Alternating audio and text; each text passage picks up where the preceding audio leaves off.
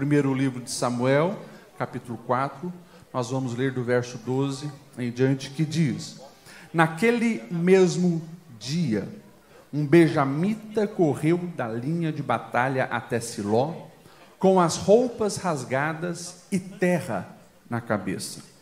Quando ele chegou, Eli estava sentado em sua cadeira, ao lado da estrada. Estava preocupado, pois em seu coração temia pela arca de Deus. O homem entrou na cidade, contou o que havia acontecido e a cidade começou a gritar. Eli ouviu os gritos e perguntou: O que significa esse tumulto? O homem correu para contar tudo a Eli. Eli tinha 98 anos de idade, seus olhos estavam imóveis, ele já não conseguia enxergar. E o homem lhe disse: Acabei de chegar da linha de batalha, fugi de lá hoje mesmo. E ele perguntou: O que aconteceu, meu filho? E o mensageiro respondeu: Israel fugiu dos filisteus e houve uma grande matança entre os soldados. Também os seus dois filhos, Ofini e Finés, estão mortos e, mortos e a arca de Deus foi tomada. Quando ele mencionou a arca de Deus, Eli caiu da cadeira para trás, ao lado do portão, quebrou o pescoço, morreu, pois era velho e pesado. Ele liderou Israel durante 40 anos.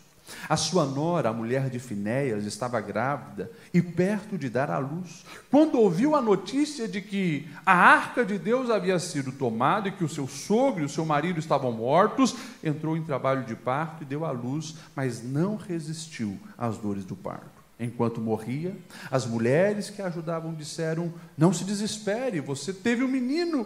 Mas ela não respondeu e nem deu atenção. Ela deu ao menino o nome de I Cabode, e disse: A glória se foi de Israel, porque a arca foi tomada e por causa da morte do sogro e do marido. E ainda acrescentou: A glória se foi de Israel, pois a arca de Deus foi tomada. Se você puder, vai lá para o capítulo 7, ainda de 1 Samuel. Nós vamos ver um contraponto a essa leitura tão triste que nós lemos. 1 Samuel 7, do 2 ao 14, diz assim: A arca permaneceu em Kiriat Jearim muito tempo, foram 20 anos, e todo o povo de Israel buscava o Senhor com súplicas. E Samuel disse a toda a nação de Israel: Se vocês querem voltar-se para o Senhor de todo o coração, livrem-se então dos deuses estrangeiros, das imagens de Astarote, consagrem-se ao Senhor e prestem culto somente a Ele. E Ele os libertará das mãos dos filisteus. Assim, os israelitas se livraram dos balins e dos postes sagrados e começaram a prestar culto somente ao Senhor. E Samuel prosseguiu: Reúnam todo Israel em Mispá, e eu intercederei ao Senhor a favor de vocês. Quando eles se reuniram em Mispá, tiraram água e a derramaram perante o Senhor. Naquele dia jejuaram e ali disseram: Temos pecado contra o Senhor. E foi em Mispá que Samuel liderou os israelitas como juiz. Quando os filisteus souberam que os israelitas estavam reunidos em Mispá, os governantes dos filisteus saíram para atacá-los. E quando os israelitas souberam disso, ficaram com medo e disseram a Samuel: Não pares de clamar por nós ao Senhor, o nosso Deus, para que nos salve das mãos dos filisteus. Então, então Samuel pegou um cordeiro ainda não desmamado e ofereceu inteiro como holocausto ao Senhor. Ele clamou ao Senhor em favor de Israel e o Senhor lhe respondeu. Enquanto Samuel oferecia o holocausto, os filisteus se aproximaram para combater Israel. E naquele dia, porém, o Senhor trovejou com fortíssimo estrondo contra os filisteus e os colocou em pânico e foram derrotados por Israel. Os soldados de Israel saíram de Mispá e perseguiram os filisteus até um lugar abaixo de Betcar, matando-os pelo caminho. Então Samuel pegou uma pedra e a ergueu em Mispá e Sem, e lhe deu o nome de Ebenezer, dizendo: Até aqui nos ajudou o Senhor. Assim os filisteus foram dominados e não voltaram a invadir o território israelita. A mão do Senhor esteve contra os filisteus durante toda a vida de Samuel. E as cidades que os filisteus haviam conquistado foram devolvidas a Israel, desde Ecrom até Gate. E Israel libertou os territórios ao redor delas do poder dos filisteus, e houve paz entre Israel e os amorreus. Amém? Pode se assentar. Pastor, que leitura cumprida, né? Para que nós venhamos compreender a palavra do Senhor, a gente tinha que fazer essas leituras. Eu não sei se você tem lido a Bíblia com dedicação, como nós todos deveríamos ler. Mas eu quero vos lembrar, como eu sempre faço antes de pregar, nenhuma história da Bíblia chegou até nós por acaso, todas elas são para nos instruir. E baseado nessas duas histórias que nós lemos, eu gostaria de falar hoje para a igreja sobre esse assunto. Se prepare corretamente para a guerra. É claro que, por mais que simbolicamente nós temos aqui um soldado provavelmente medieval, é, talvez até do tempo das cruzadas, pelo formato da espada, é um símbolo das batalhas que todos nós temos na nossa vida. Você tem as suas batalhas, eu tenho a minha. Eu tenho certeza que nesse ambiente não tem um adulto sequer que não enfrenta as suas batalhas, não tem os seus desafios, não tem as suas guerras. Todos nós temos. Agora, você acha que nesse ambiente aqui, não sei quantas pessoas nós estamos, talvez umas mil pessoas, será que tem alguém aqui que entra na guerra para perder? Alguém entra na guerra com vontade de ser derrotado?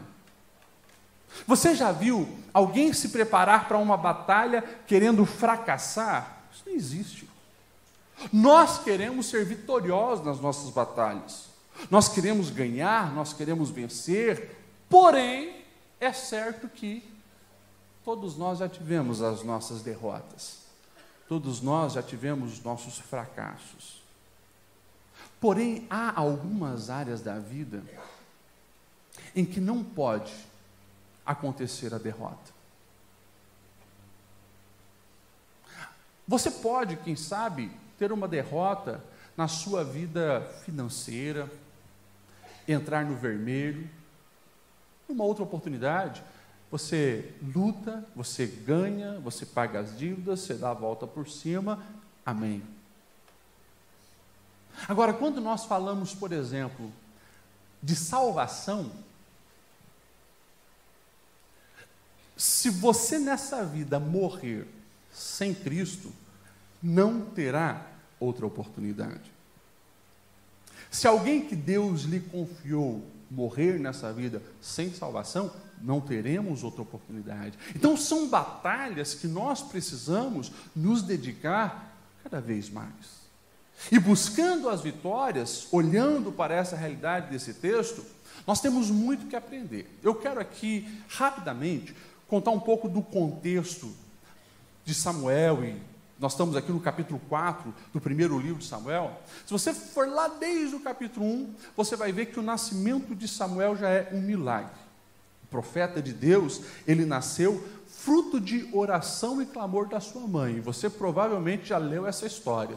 Ah, ah, nós temos a Ana querendo engravidar, ela era casada com Eucana, não conseguia. E conforme a cultura da época, se uma mulher não desse filhos para o seu marido, que esse era um dos principais papéis dela, ele tinha popularmente, podemos dizer assim, nunca foi projeto de Deus, popularmente uma autorização para casar com uma segunda mulher que lhe daria um filho, e sabemos que então Eucana casa com uma outra mulher também, Penina, e que irrita Ana, provoca Ana, porque Penina vai ter muitos filhos e Ana não tem nenhum. Ana sempre em oração, até que chega o dia onde a chave vira, porque ela entende. O que que Ana entende? Ela entende que não deve fazer um pedido egoísta a Deus, porque o tempo todo ela orava: dai-me um filho, dai-me um filho, dai-me um filho. Chegou um momento que ela tem uma experiência tão forte com Deus que a chave vira e ela diz assim: Senhor, se me deres um filho, então eu o dedicarei totalmente a ti. Porque ela entendeu. Ela queria um filho, mas Deus também queria um profeta, Deus queria um juiz, Deus queria um novo sacerdote. Quando ela entendeu a vontade do Senhor e ela faz esse pacto, essa aliança com o Senhor, Deus a abençoa e nasce então Samuel. Quando Samuel ele é desmamado, de acordo com a cultura, por volta dos três, quatro anos, ele então agora vai cumprir o voto que a mãe fez. Totalmente entregue. Então ela leva ele para Siló, para ali ser acompanhado pela família sacerdotal. Ali nós temos um problema, porque a família sacerdotal é a família de Eli. E os filhos de Eli eram bem diferentes do pai, porque a gente percebe que o pai tinha sim um temor a Deus e queria fazer a coisa certa, mas ele não tinha firmeza para corrigir e punir os filhos. Consequentemente, os filhos fizeram um grande estrago. Trataram com desprezo os ensinos do Senhor. O texto vai dizer que eles se prostituíam né, é, nos lugares sagrados, e depois a gente pode olhar com mais atenção. Enfim, trouxe grande desgraça para aquele meio. Porém, Samuel, que crescia no meio daquela perversidade, ele desde pequeno toma uma decisão. Ele quer servir ao Senhor, agradar ao Senhor e fazer a vontade do Senhor. Samuel é um dos grandes exemplos, presta atenção, principalmente você que é jovem e adolescente. Samuel é um grande exemplo que nós temos que é possível viver em santidade num mundo sujo. É possível estar cercado por gente fazendo coisa errada, mas pela convicção que você tem na sua alma e pelas experiências que você tem com o seu Deus, você trilhar um outro caminho. E nós vamos ver Samuel escolhendo isso. Ele queria agradar ao Senhor e fazer a vontade do Senhor, apesar que aqueles que eram mais velhos e talvez poderiam ter mais influência sobre ele, não conseguiram contaminar o coração de Samuel. Nós vamos ver, e tem alguns detalhes no começo dessa história muito interessante. Nós vamos ver que Ana, todos os anos, ela ia até Siló para ver o filho, para matar a saudade, mas é interessante porque o texto vai dizer que ela sempre levava também uma túnica sacerdotal para o seu filho. Está lá em 1 Samuel 2, do 18 verso 18 e 19. Samuel ministrava perante o Senhor e, sendo ainda menino, vestia de uma estola sacerdotal de linho, a sua mãe fazia uma túnica pequena de ano em ano e trazia quando com seu marido subia para oferecer sacrifício. Aqui tem uma grande lição para cada um de nós, principalmente pais. Você hoje, pai, já está treinando o seu filho para as batalhas que ele vai ter amanhã e também na vida adulta. Nós sabemos, e Ana sabia que Deus precisava de um novo sacerdote, e ela enxergava já isso no filho e levava para ele túnicas sacerdotais todos os anos. E claro, ela sabe que acontece um processo natural. O menino cresce, então ele precisa de uma túnica nova. É a mesma coisa que Deus faz para cada um de nós. Tem gente hoje que em canções, e muitas vezes na igreja, faz uma oração: Senhor, eu quero viver o seu novo. Mas assim como Samuel vestia a túnica nova, porque a do ano passado já não servia, porque ele estava em desenvolvimento, você precisa entender isso também. Deus derrama um novo sobre aqueles que crescem, aqueles que amadurecem, aqueles que estão em desenvolvimento.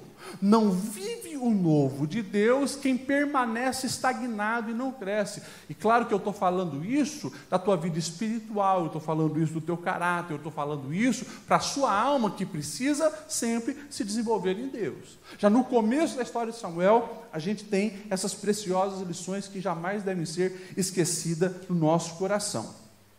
Ana sabia que o menino crescia e precisava então de roupa nova, e Deus faz assim conosco. À medida que nós vamos crescendo, as coisas velhas precisam ser deixadas, a gente vai se desenvolvendo. E o que, que, isso fala? Isso fala de que a gente precisa abandonar algumas coisas velhas para amadurecer na nossa alma, no nosso caráter, na integridade que a gente busca. Enfim, Samuel vai crescendo, a perversidade dos filhos de Eli vão aumentando, e chega um momento onde Deus começa a se revelar para Samuel, e daí o capítulo 3, você conhece a história, quando Deus chama Samuel. Né? Por quatro vezes Deus chama. Por três vezes que Deus chama Samuel, Samuel ele não consegue ainda discernir a voz do Senhor, porque é a primeira vez que ele ouve. Imagine, ele está deitado, ele já ajudava muito o sacerdote Eli, e quando ouve Samuel, O texto vai dizer que ele se levanta e ele vai para quem? Para Eli, dizendo: Precisa de alguma coisa, Senhor? Ele diz: Não, não fui eu que te chamei. Repete segunda, terceira vez, até que Eli se toca: Olha, é Deus te chamando. E daí na quarta vez ele vai dizer: Fala, Senhor, porque o teu servo ouve. Deus se manifesta ali aonde ele está e traz uma revelação. Mas presta atenção nisso aqui também, porque é muito interessante. O coração de Samuel é disposto a servir ao Senhor, mas ele sabe que Eli é um representante do Senhor. E ele está disposto a servir Eli. Acorda de madrugada para servir Eli. Deus vai se manifestando para Samuel e ele se torna então este oráculo de Deus para aquele tempo tenebroso, aonde havia corrupção, aonde havia imoralidade, aonde o povo estava perdido. Samuel vai crescendo, se desenvolvendo e se tornando esse representante de Deus. O povo está em guerra com os filisteus. Israel está em guerra contra os filisteus. E o que acontece para nós então em chegarmos no capítulo 4 que nós lemos ali inicialmente? Eles vão para o confronto. E quando acontece o confronto, os filisteus vencem aquela primeira batalha. E, naquela primeira batalha, 4 mil israelitas são mortos. 4 mil. O povo volta, se lamenta, chora, até que alguém tem a ideia. Sabe por que a gente perdeu? Nós perdemos porque nós não levamos a arca do Senhor para a batalha. Se nós levarmos a arca, vamos levar os sacerdotes, nós vamos vencer essa guerra. O texto vai dizer que quando a arca do Senhor chega no meio do povo de Israel, eles gritam de felicidade, eles celebram, eles fazem uma festa de um nível tão grande, que vai dizer que o som e o tremor da terra chegou aonde estavam os filisteus. Olha isso, de tão grande que foi a festa e o barulho. Os filisteus ficam assustados e alguém no meio dos filisteus pergunta: O que está acontecendo? E outro responde: Já sei. Provavelmente o Deus de Israel, aquele que lá atrás desbaratou os egípcios, chegou no meio deles. Então a coisa ficou feia para nós. Eu acredito que o general dos filisteus, então, ele se manifesta e diz: Não permita que o medo domine o coração de vocês, nós vamos para dentro da batalha. E Israel fazendo festa, Israel celebrando porque a arca chegou, e agora Israel vai para a batalha. E a Bíblia vai nos dizer que o segundo encontro foi intensamente pior do que o primeiro. No segundo enfrentamento, nós temos uma matança muito maior. Nós temos mais de 30 mil homens mortos dos israelitas.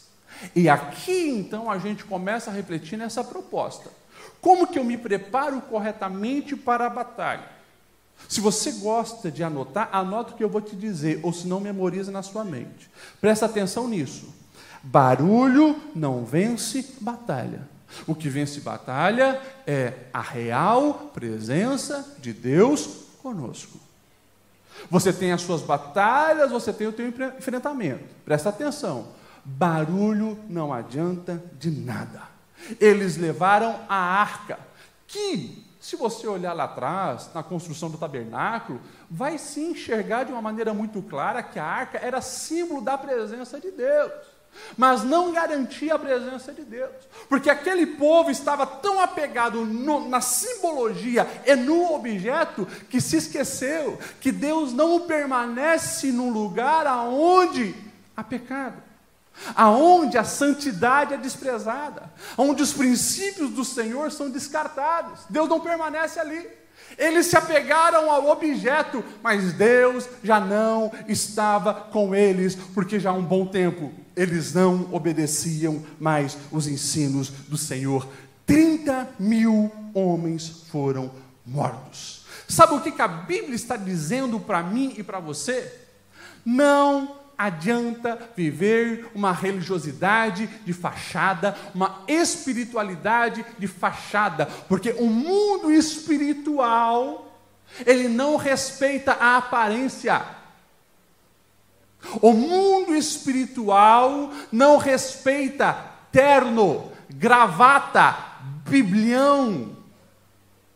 O mundo espiritual, ele conhece os detalhes da vida.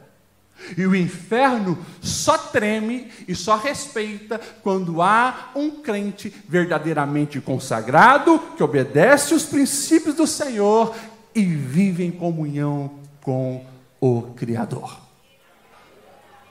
Nós precisamos entender urgentemente isso, porque o que tem de crente achando que, por cantar um hino, por memorizar um texto bíblico, por postar coisas cristãs nas redes sociais, está achando que vai ganhar batalha. Que vai ganhar batalha por jargão repetido na vida dos filhos, sobre o casamento, sobre a família. Ei, você precisa entender que a principal arma espiritual que nós temos é o que? É o nome de Jesus. O próprio Senhor Jesus deixou bem claro: em meu nome expelirão demônios, em meu nome curarão enfermos. Só que entrou no meio evangélico um pensamento tão equivocado que as pessoas pensam que é declarar o nome de Jesus sem compromisso com Ele. Quando Jesus está dizendo em meu nome, você precisa entender que aqueles que de fato representam a Cristo é como um embaixador do reino de Deus, alguém que serve, alguém que obedece, alguém que está alinhado com os princípios do Senhor. Esse sim tem autoridade sobre as forças malignas. Se você vai ver lá em Atos, os filhos de Cefas, ao verem os apóstolos expelirem demônios, eles também querem brincar com isso. Eles até chegam a citar o nome de Jesus, ao qual Paulo pregava. Os demônios dão uma surra neles. Por quê? Não adianta querer dar carteirada em nome de Jesus se não tem intimidade com Ele. É preciso a oração, é preciso superar o pecado, é preciso viver em santidade, é, princípio, é, é preciso obedecer a palavra do Senhor todos os dias. Barulho não faz diferença nenhuma no mundo espiritual. Barulho não vence batalha, é só com a real presença do Senhor. E é por isso que nós precisamos refletir sobre algumas coisas que estão acontecendo no Brasil e vem acontecendo nos últimos anos. É triste saber que os números do povo evangélico cresce. Já passou há muito tempo dos 30% da população brasileira ser evangélico. Mas por que não tem a diferença? Porque a sociedade não é transformada, impactada. Justamente por isso.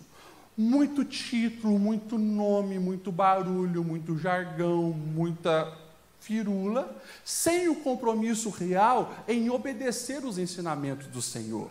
E Jesus, quando esteve conosco, ele foi muito claro e direto com os discípulos: quem me ama, obedece os meus ensinamentos. Ponto final.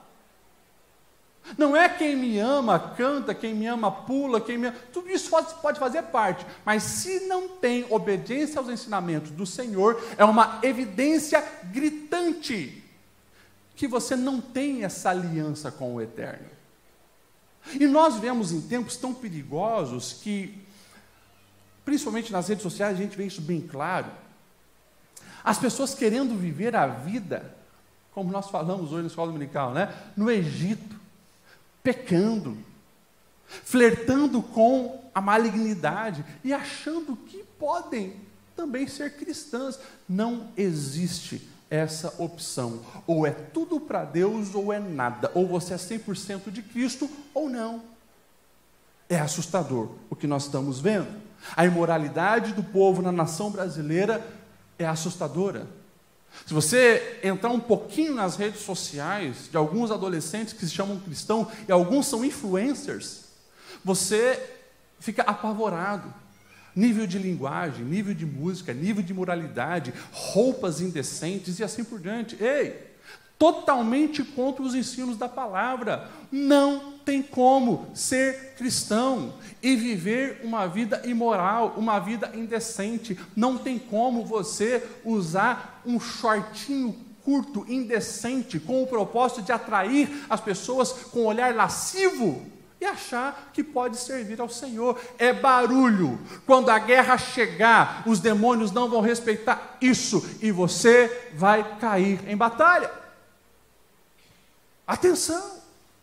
Esses dias alguém me mandou um videozinho, disse a uma igreja, não sei se de onde é, talvez do Rio de Janeiro, e a pessoa perguntou para mim, pastor, isso é de Deus? Eu assisti um pouquinho. Mas o vídeo, ele era resumidamente a pessoa, as pessoas tocando uma batucada lá, que não dava nem de entender o que, que falava, e alguém, um homem com vestidão girando, girando, girando, girando. Eu até perguntei, isso é uma igreja? Porque parece um centro de macumba. Aonde que estão tá essas coisas? Na palavra. Não, mas ah, tem esse outro aqui que ele, ele diz choma e ele profetiza. Vai ver a vida, vai ver o testemunho, vai ver o caráter, vai ver se está de acordo com a palavra de Deus. Os profetas do Pix estão aí, e você depositando um Pix para eles, eles falam o que você quer ouvir. É barulho, não altera nada no mundo espiritual, talvez só altera negativamente, porque você está dando ouvidos e abrindo brechas para a malignidade. Falsos profetas, falsos pastores, falsos líderes, gente que não tem compromisso com a igreja, gente que só quer apontar o dedo e criticar, gente que nunca sentiu a presença do Espírito Santo e você está fazendo dele seu mentor. Vigia, meu filho, vigia, meu irmão, guarda o seu coração ora, tenha você intimidade com os céus, porque quem tem intimidade com os céus, o Espírito Santo vai direcionando, e quando é alguém que é servo do Senhor, o Espírito vai falar para você e você vai sentir paz. Agora, quando não é, o Espírito já vai falar: vigia, abre o olho, se afasta, porque aí está a malignidade. Meus irmãos, nós precisamos cuidar com tudo que nós estamos vendo nos nossos dias. As influências estão aí. E se você não guardar o seu coração e estar de acordo com a palavra, você não vai conseguir vencer as batalhas. É por isso que eu falo com pesar no coração: os índices de divórcio na igreja são iguais do mundo, filhos desviados igual ao mundo, pessoas presas na pornografia igual ao mundo. Por quê? Muito barulho e pouca vida com Deus. Muito barulho e pouca dedicação nós precisamos cuidar com essa realidade. Vocês me entendem? Amém? O texto também vai nos deixar claro que mais importante do que o tamanho da adversidade é a maneira na qual nós nos posicionamos para enfrentá-la. Eu fiz questão de ler os dois textos porque no primeiro texto, o povo vai querer vencer os filisteus com uma simbologia religiosa, mas sem a presença de Deus. Mais de 30 mil mortos. No segundo texto, é anos depois, agora nós estamos sob a liderança do profeta Samuel. E Deus intervém. E a vitória é garantida. Observem que nós estamos no mesmo período, nós estamos com um cenário parecido concernente ao poder bélico dos adversários.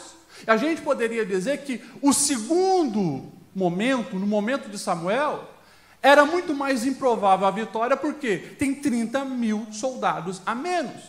E para você conseguir recolocar 30 mil soldados, não é da noite para o dia. Então, pela ótica humana, a derrota era garantida quando Samuel vai agora enfrentar os filisteus. Mas por que Samuel tem a vitória e os filhos de Eli e aquele povo pecaminoso não teve? A gente precisa observar. É muito claro os textos bíblicos que vão dizer que os filhos de Eli eles eram amantes do pecado, rejeitavam a presença de Deus. Se nós olharmos lá no capítulo 2, e o verso 12 do primeiro livro de Samuel, diz assim: Os filhos de Eli eram ímpios e não se importavam com o Senhor. Já parou para pensar nessa palavra? O que é o ímpio? O ímpio é aquele que não é pio, de piedade. Tem o pio e tem o ímpio. Ou seja, aquele que não se importa com as coisas sagradas, aquele que não quer viver uma vida piedosa, aquele que não quer se dedicar para as coisas do Senhor. Entenda, não estamos falando de outros povos, nós estamos falando de Israel. Gente que conhecia a história do povo de Deus, conhecia a história de Abraão, de Isaac, de Jacó, de José, de Moisés, gente conhecia o que Deus fez no período dos juízes, gente conhecia, mas não temiam ao Senhor, eram apegados à impiedade. Porque, eu volto a repetir, o que faz a diferença não é o lugar aonde você está, mas a maneira com a qual você se relaciona com Deus. O texto vai dizer ainda no verso 22 do capítulo 2, que Eli já sendo bem velho, ele ficou sabendo do que os filhos faziam. E que eles se deitavam com as mulheres que serviam junto à entrada da tenda do encontro. Presta atenção.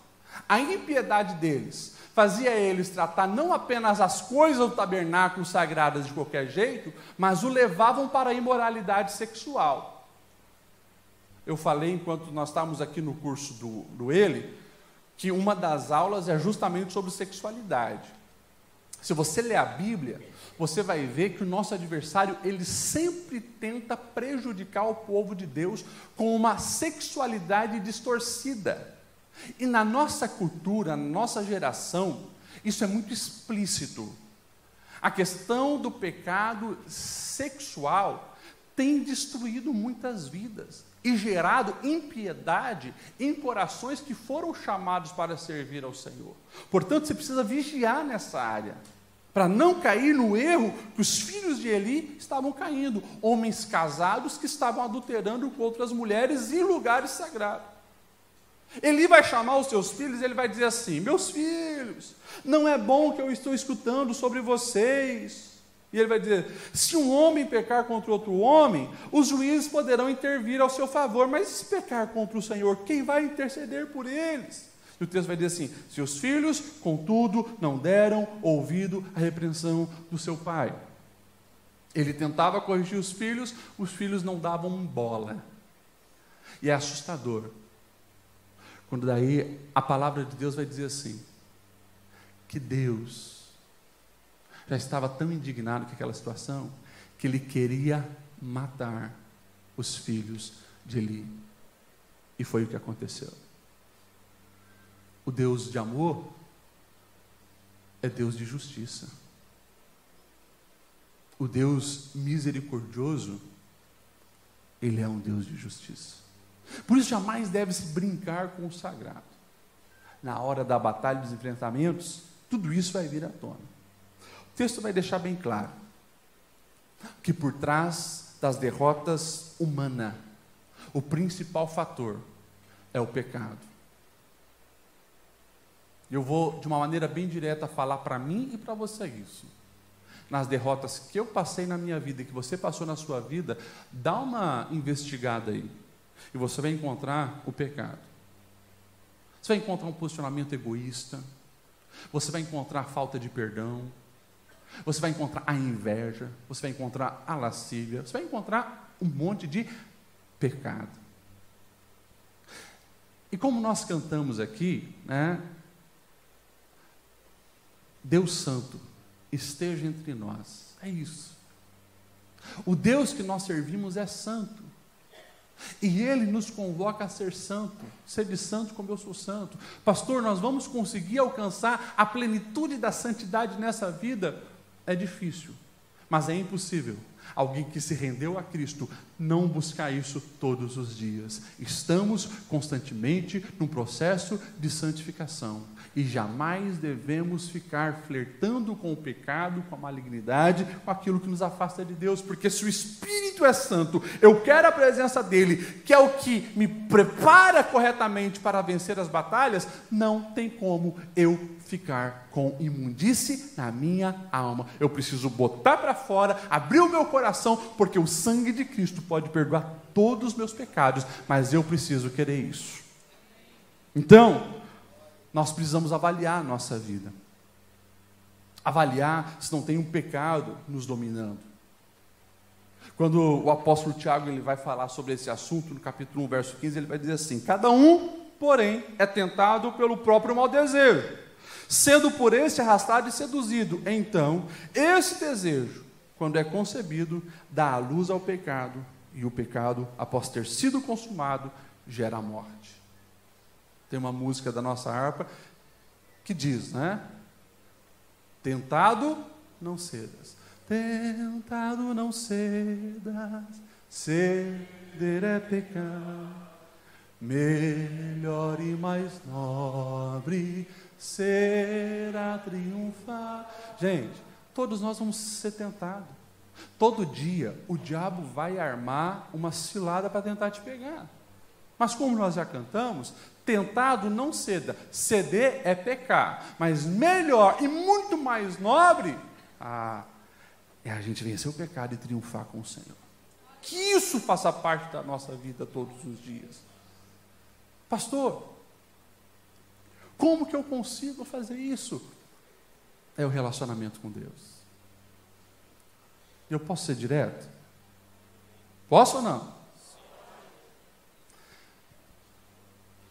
não vence pecado. Enquanto rede social, games, conversa com os amigos, tem mais prioridade do que as coisas de Deus no nosso coração. Você que é assembleiana há mais tempo, você vai se lembrar que os nossos antepassados, eles falavam, o que gera força ao cristão é o nosso arroz e feijão. O que é o arroz e feijão? Bíblia e oração. Bíblia e oração. Gente, eu sei que hoje tem muita gente aí querendo pregar de uma maneira diferente, tem ilustração diferente, ok, que bom. Se é para fazer você entender a mensagem, não tem problema levar um animal de estimação para o púlpito, né? Ah, quer enfeitar a igreja, ok, tem problema se é para entender a mensagem. Mas assim, no final, como diz o brasileiro, no frigir dos ovos, é a oração e a palavra que nos mantém de pé. Porque isso que gera a nossa comunhão com os céus. É isso que faz com que nós venhamos estar em sintonia com o sagrado, com o eterno, ouvindo Ele, nos fortalecendo, tendo direção, a palavra vai iluminando o caminho, nós vamos vendo os obstáculos. Então, escute o que eu vou dizer para você. Se puder, faça esse curso com todos os coaches que você gosta, não tem problema, mas jamais coloque a palavra de um deles acima da Sagrada Escritura. Essa é a palavra que ilumina o nosso caminho. Essa é a palavra que nos alimenta, essa é a palavra que nos fortalece. Sem a palavra, pode ter livros, bibliotecas inteiras, cursos e diplomas a dar a rodo, não vai adiantar de nada. Quando você for enfrentar o mundo espiritual, os adversários, lutar pelo seu casamento, lutar pelos seus filhos, lutar pela tua salvação, você precisa estar em comunhão com o nosso Deus. Vamos ver o posicionamento de Samuel, porque eu já falei muito das coisas negativas dos exemplos dos filhos de Eli. Samuel. Nós vamos ver desde a infância ele querendo ser diferente. O texto do capítulo 2, versos 17 e 18 diz: O pecado dos jovens era muito grande à vista do Senhor, porque eles estavam tratando com desprezo as ofertas do Senhor. Samuel, contudo, ainda menino, ministrava perante o Senhor, vestindo a sua túnica de linho. Lá no 4,19, quando agora ele já é adulto, agora ele já está liderando o povo de Israel, como nós vimos aqui na leitura. Vai dizer assim: enquanto Samuel crescia, o Senhor estava com ele e fazia com que todas as suas palavras se cumprissem. De Dan até Berseba, todos reconheciam que Samuel estava sendo confirmado pelo Senhor como profeta. E daí, quando chega o tempo de batalha, olha o posicionamento de Samuel. Lá no capítulo 7, verso 3. Samuel disse a toda a nação de Israel: Se vocês querem voltar-se para o Senhor de coração, livrem-se dos deuses estrangeiros e das estátuas de Astarote. Consagrem-se ao Senhor e prestem culto somente a Ele, e Ele os libertará das mãos dos filisteus. Presta atenção aqui para se preparar corretamente para vencer as batalhas, você precisa entender que a aliança que Deus exige de cada um de nós é uma aliança exclusiva.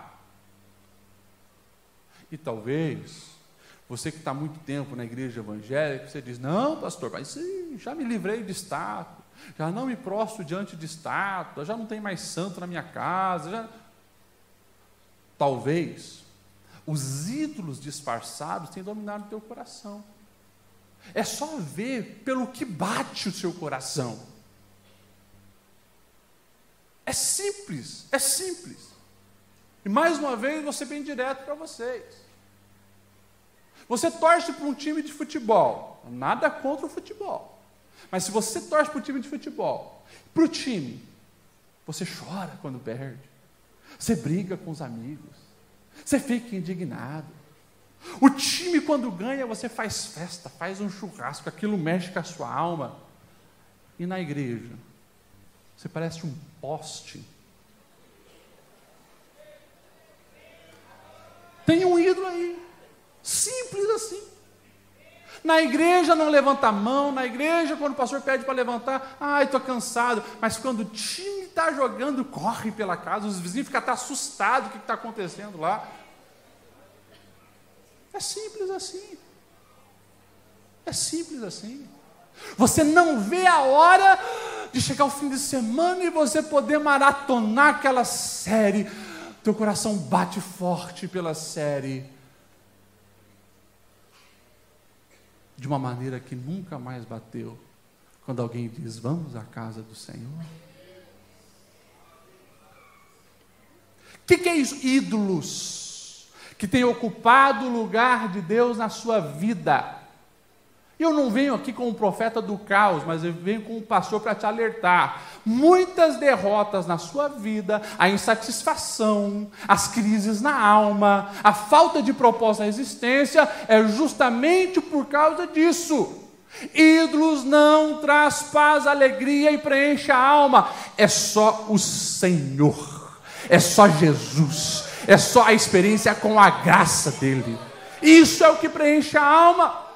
E é por isso que tem tanta gente que se diz cristão e está fraco, patinando na vida, nada dá certo, está faltando entender que o seu coração precisa ser exclusivo do Senhor. Está aqui Samuel dizendo: bota fora as tarotes, bota fora o que não presta, bota fora o que não é dos céus. Quem quer servir ao Senhor precisa se entregar totalmente a Ele, exclusivamente a Ele e a mais ninguém. Samuel vai dizer ainda para o povo: se vocês querem vitória, verso 6 do capítulo 7. Quando se reunirem em Mispá, tiraram água, derramaram perante o Senhor, e naquele dia jejuaram e disseram: Nós temos pecado contra o Senhor. Sabe o que é isso? É ter espelho, é se enxergar e é se arrepender. Estou errado. A minha conduta está errada, a minha conduta está equivocada, eu preciso mudar. Então eles fazem um jejum e confessam os seus pecados. Tem muita gente, está perdendo batalha, porque não confessa, não reconhece os erros. Gente que está há 10 anos mantendo pecado de estimação escondido naquele quartinho na alma. Isso está te destruindo de dentro para fora e comprometendo a tua vida com Deus. Ei, identificou o problema, bota o lixo para fora. Senão só vai atrair mais coisa ruim. Ei, o nosso Deus, ele tem poder para perdoar o teu pecado.